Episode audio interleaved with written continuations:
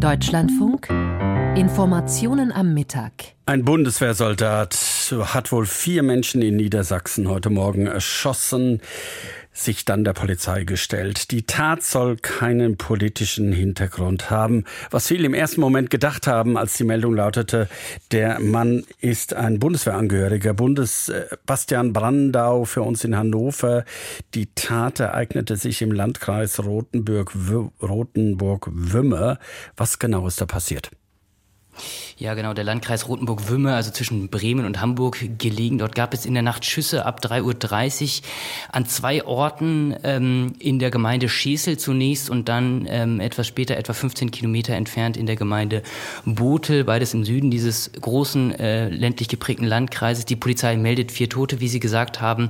Inzwischen hat die Staatsanwaltschaft Pferden auch äh, die das Alter der, der Opfer bekannt gegeben. Bei der ersten Tat wurden äh, ein 55-jähriges, waren die Opfer 55 und 30 Jahre alt und bei der zweiten Tat wurde demnach ein dreijähriges Kind und seine 33 Jahre alte Mutter getötet. Viel mehr Informationen gibt es bisher nicht. Einiges sickert inzwischen durch, auch nicht, aber darüber möglicherweise eine Beziehung oder in welcher Beziehung der Täter zu den Opfern gestanden habe, die Motivlage unklar. Ein Motiv im familiären Feld können nicht ausgeschlossen werden. Wer, wer ist der Täter? Was weiß man da? Er hat sich gestellt nach diesen Taten noch in der Nacht. Die Polizei hat ihn festgenommen, hält sich auch da bedeckt, ähm, etwa ob er an einem der Tatorte möglicherweise gewohnt hat vorher. Über Alter und Nationalität ist nichts bekannt, aber Sie haben es gesagt, es handelt sich um einen Bundeswehrsoldaten. Das hat für sehr viel Aufmerksamkeit gesorgt zunächst. Ähm, viel mehr ist nicht bekannt. Er soll heute dann noch einem Haftrichter vorgeführt werden. Was einem so durch den Kopf geht, ist bei einem Bundeswehrsoldaten, Bundeswehrsoldaten müssen ihre Waffen normalerweise in der Kaserne lassen. Äh, wie, wie wie kann man irgend schon etwas sagen? War es überhaupt eine Waffe von der Bundeswehr?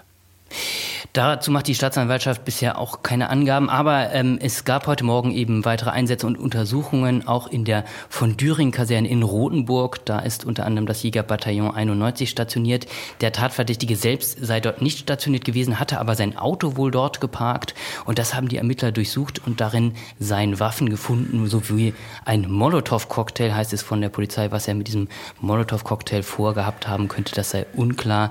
Aber die Staatsanwaltschaft machte zunächst keine Angaben ob die Waffen des Verdächtigen aus dem Besitz der Bundeswehr stammen. Aber das bleibt sicher im Fokus der Ermittlungen. In welche Richtung gehen jetzt diese Ermittlungen? Vermutlich wird man ja versuchen, ausführlich den Täter zu befragen, wenn er denn aussagt.